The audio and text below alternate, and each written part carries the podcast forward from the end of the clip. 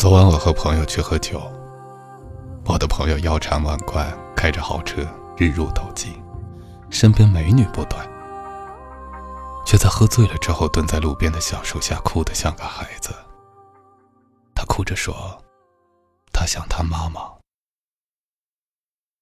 我想把他拉走，他却死死地抱着那棵树，不放手，不停地、不停地在那儿喃喃自语。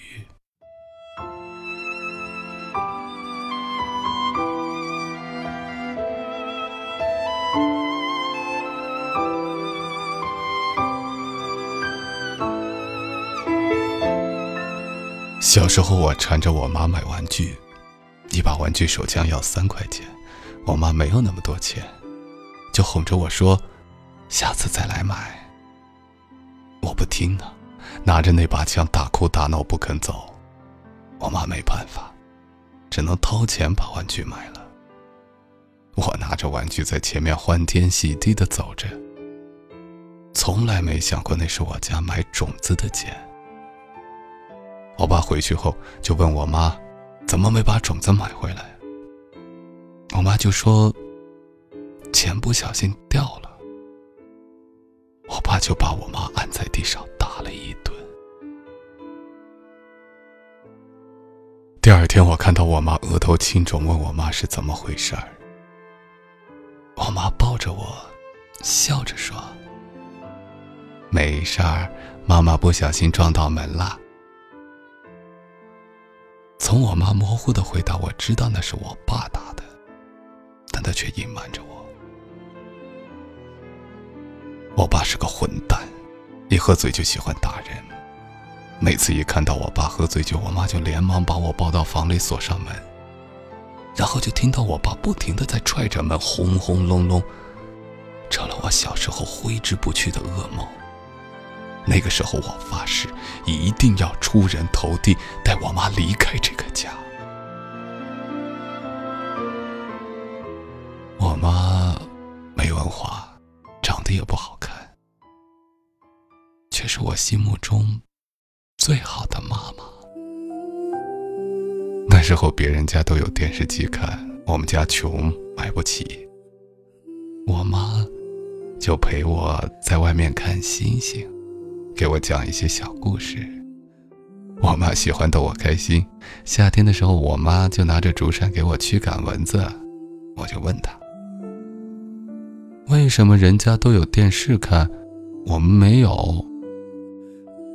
我妈就说：“电视机没有什么稀奇的呀，我们没有电视，但是，你看，整片星空。”都是我们的呀！我抬头一看，满天星辰都在向我们眨眼睛。那时，我高兴的咧着嘴笑了。我有整片的星空。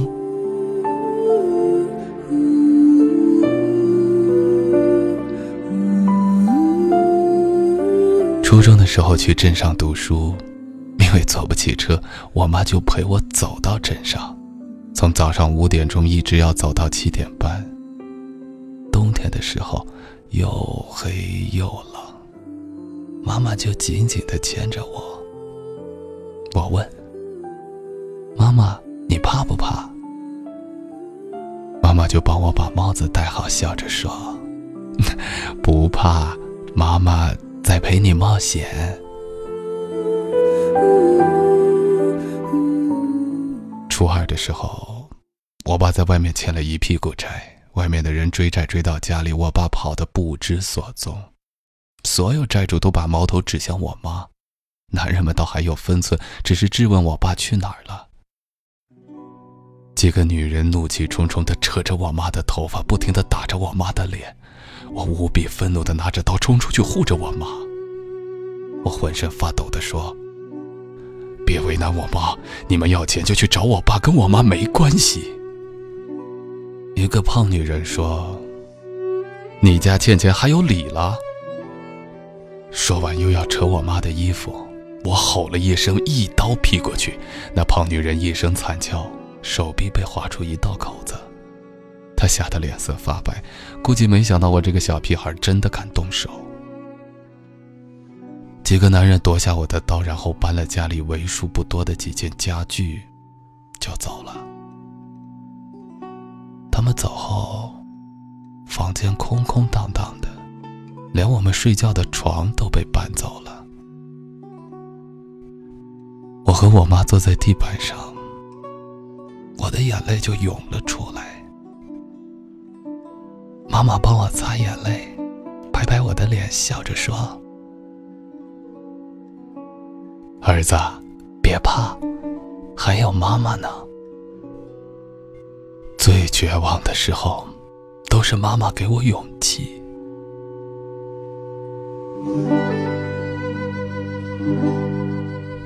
暑假的时候，妈妈到处去捡垃圾，我就拿着竹竿去钓龙虾。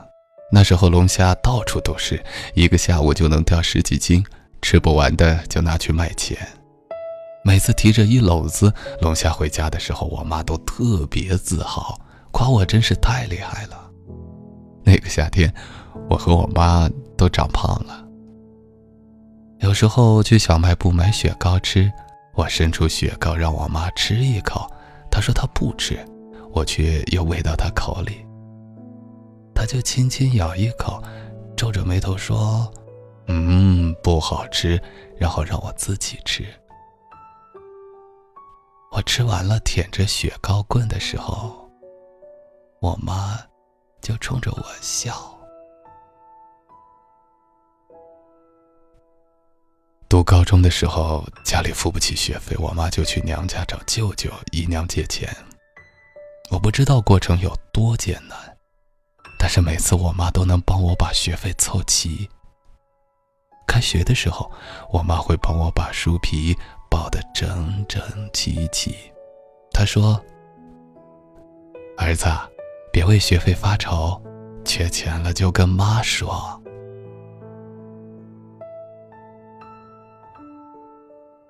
我的成绩不错，一直都是年级前十名，奖状发了一大堆。家里的墙壁根本贴不下，这是我妈最大的财富。只要家里来了客人，我妈就指给客人看，无比的开心，无比的自豪。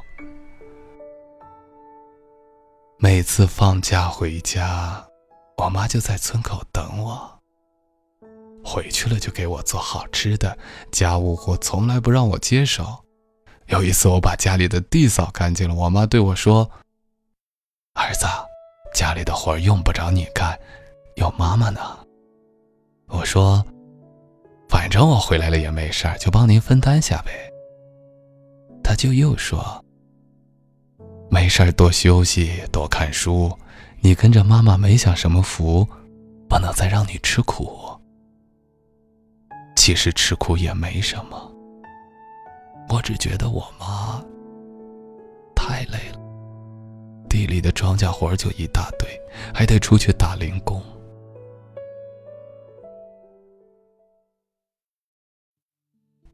高二的时候，我爸突然回来了，看到我和我妈过得还行，居然没饿死，就开口找我妈要钱。我妈说没钱，钱是留着给我上大学的。我爸又一次把拳头打在我妈身上，不管怎么打，我妈都没有给他一分钱。我回来后知道了这件事，就当着全村人面和我爸打了一架。我爸已经老了，旁边的一位老人说：“儿子打老爸，小心被雷劈呀！”我丝毫不为所动，我对地上的那个混蛋冷冷地说：“以后你再敢动我妈一根手指头，我就要你的命！”我说到做到。后来警察来调解，我爸和我妈终于离了婚。那时候我只觉得一种解脱感。我没有一个好父亲，但我有一个最好的母亲。我要带我妈过好日子。我努力的准备高考，终于去了一个不错的大学，选了个好就业的专业。每个星期五，我妈都会走两个小时就为了给我打一个五分钟的电话。我妈总是说她过得很好，要我不用担心。有一个冬天，因为雪太大，我妈走路摔跤了，但是还是坚持着走到电话亭给我打电话。就是因为那次，后来我妈的腿就一直有问题，走起路来有点跛。但是那次在电话里，我一点也没有听出来。我妈开心地说：“家里有电视了，以后我回家就可以看电视了。”也许是我太过迟钝，我居然没有从电话里听出一丝痛苦。我好恨自己的粗心，恨自己。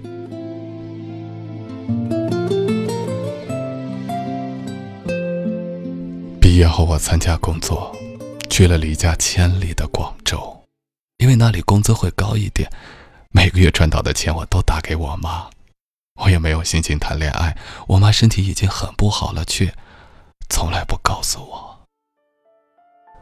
我给她买了个电话，她每次打电话都嘱咐我好好照顾自己，快点找个女孩结婚。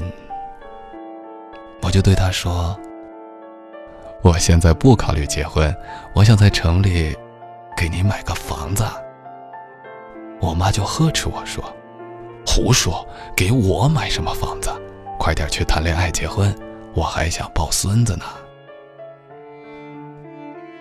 我不知道我妈为什么那么急切。几个月后我才知道，我妈那时候已经查出了绝症，没有让我知道。有一天晚上，我陪客户喝酒，我妈给我打电话，她的声音很低沉。他问我在干嘛，我说在陪客户。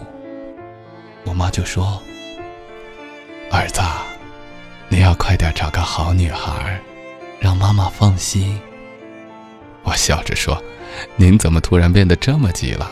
您以前可不这样啊。”我妈又轻轻地说：“我怕以后没人照顾你了，你以后要多注意身体，要学会自己。”照顾自己，我心里有股不好的预感，我就问他：“您怎么了？是不是，是不是出什么事儿了？”我妈在电话那边笑了两声，让我稍微安下了心。她接着说：“没事儿，你少喝点酒，早点回去睡觉。对了，你从小跟着妈妈吃了那么多苦。”心里后悔吗？我说不后悔，我只后悔没早点让您过上好日子。我妈笑着说：“ 别把自己活得太累了，妈妈以你为荣。”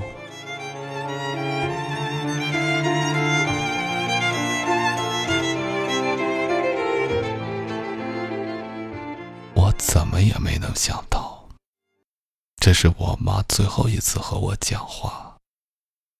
三天后，老家的电话打来，我接完电话就倒在地上，当着所有同事的面就崩溃了，火速坐了飞机回去。我妈走的时候，骨瘦如柴，头发没有一根是黑色的。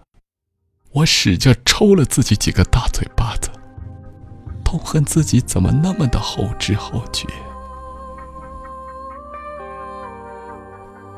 妈虽然不漂亮，没有文化，也没有什么能力，却总是在我最绝望的时候给我勇气，在生活最低谷的时候给我信心，让我能坚强、热情地活在这个世界上。她从来不要求我回报她什么，也从不会成为我的负担。离开世界之前留给我的最后一句话都是：“妈妈以你为荣。”我现在有钱了，有房有车了，有了自己的公司和人脉。如果老天让我重新做个选择，拿出我所有的东西，让我妈再多活一天，我都会毫不犹豫的去换。我一定要抱着我妈，笑着说一句：“妈妈，你是世界上最好的母亲，我才应该以你为荣。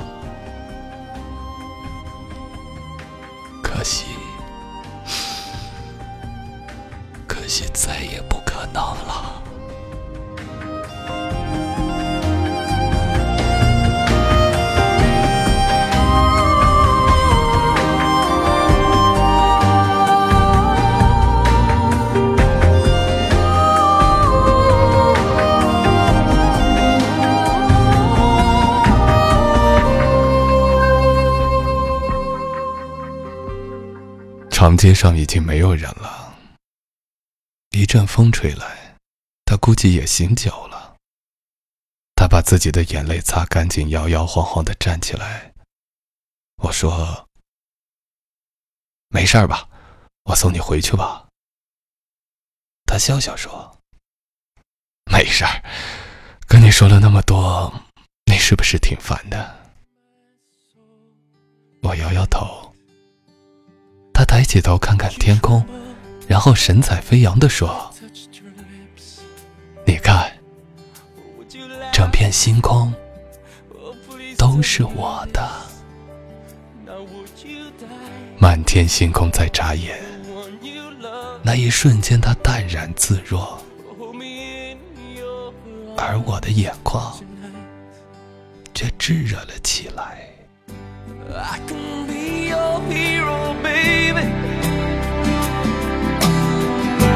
I can kiss away the pain. I will stand by you forever. You can take my breath away